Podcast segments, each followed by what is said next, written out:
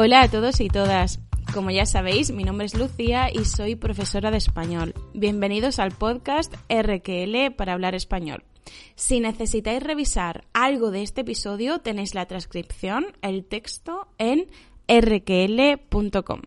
Por cierto, si tú, querido o querida estudiante de español, tienes cualquier idea para los episodios del podcast o para los vídeos de YouTube, RQL, puedes escribirme al correo o a través de Instagram o Facebook, ¿vale? No lo dudes. Venga, vamos al lío. ¡Anda! ¿Qué significa anda? Mm, ¿Es el imperativo del verbo andar, segunda persona del singular? ¿Tú anda? ¿No? Pues sí, pero es mucho más que eso. A los españoles podréis escucharnos decir muchas veces, anda, no me digas, anda, bla, bla, bla se ha convertido en una interjección, chicos. Una interjección es lo más básico de cualquier idioma, porque es un sonido que utilizamos para expresar alguna emoción. Por ejemplo, son interjecciones las siguientes. ¡Ah! ¡Ay! ¡Uy! ¡Bah! ¡Uf! Pero también son interjecciones palabras que además pertenecen a otra categoría gramatical, como los verbos. Vamos, venga, mira, etc.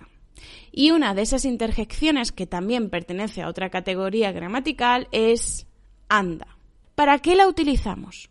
Muchas veces para mostrar sorpresa. Anda, ¿qué dices? ¿Te ha tocado la lotería? ¡Qué fuerte! Anda, pero, pero tú no estabas en Madrid. ¿Qué haces aquí? Anda, ¿te has ido de vacaciones? ¿Ahora con la COVID-19? Increíble. También usamos esta interjección para animar a alguien a hacer algo. Por ejemplo, anda, cómprame ese coche. Anda, ponte a estudiar ya. Anda, dile que estás enfermo y que no puedes ir a la cena.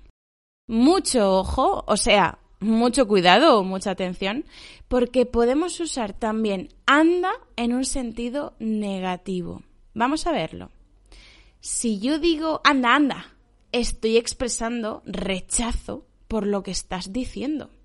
¿Que mi perra es fea? Anda, anda, tira a tu casa. ¿Que los churros con chocolate están horribles? Anda, anda. Anda, anda, que ya te he dicho que pago yo. Es más o menos el mismo significado si le añadimos ya al final. Anda ya. O sea, anda ya significa también, igual que anda, anda, que no estamos de acuerdo con lo que nos dicen. ¿Que Pablo Alborán es mexicano? Anda ya, que es español, hombre.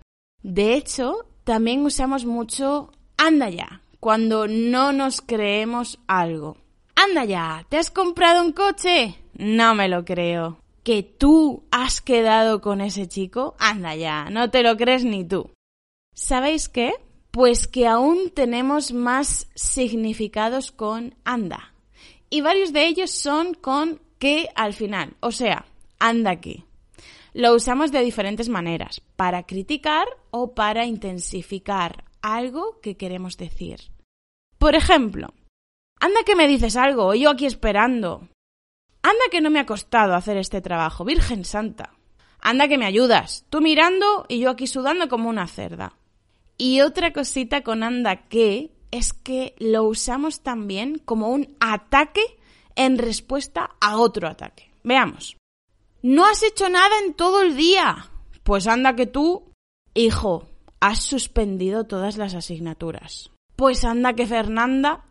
Hasta aquí esta interjección. Anda ya, Lucía, si seguro que tiene más usos. A ver, claro que tiene más usos. Pero estos son los más importantes y tampoco os quiero bombardear. Venga, anda, chicos, otro día más. Nos vemos o nos escuchamos muy pronto aquí en este podcast RQL para hablar español, en el canal de YouTube RQL o en las redes sociales. Ya sabéis que tenéis la transcripción en rql.com por si la necesitáis. Hasta pronto. Chao.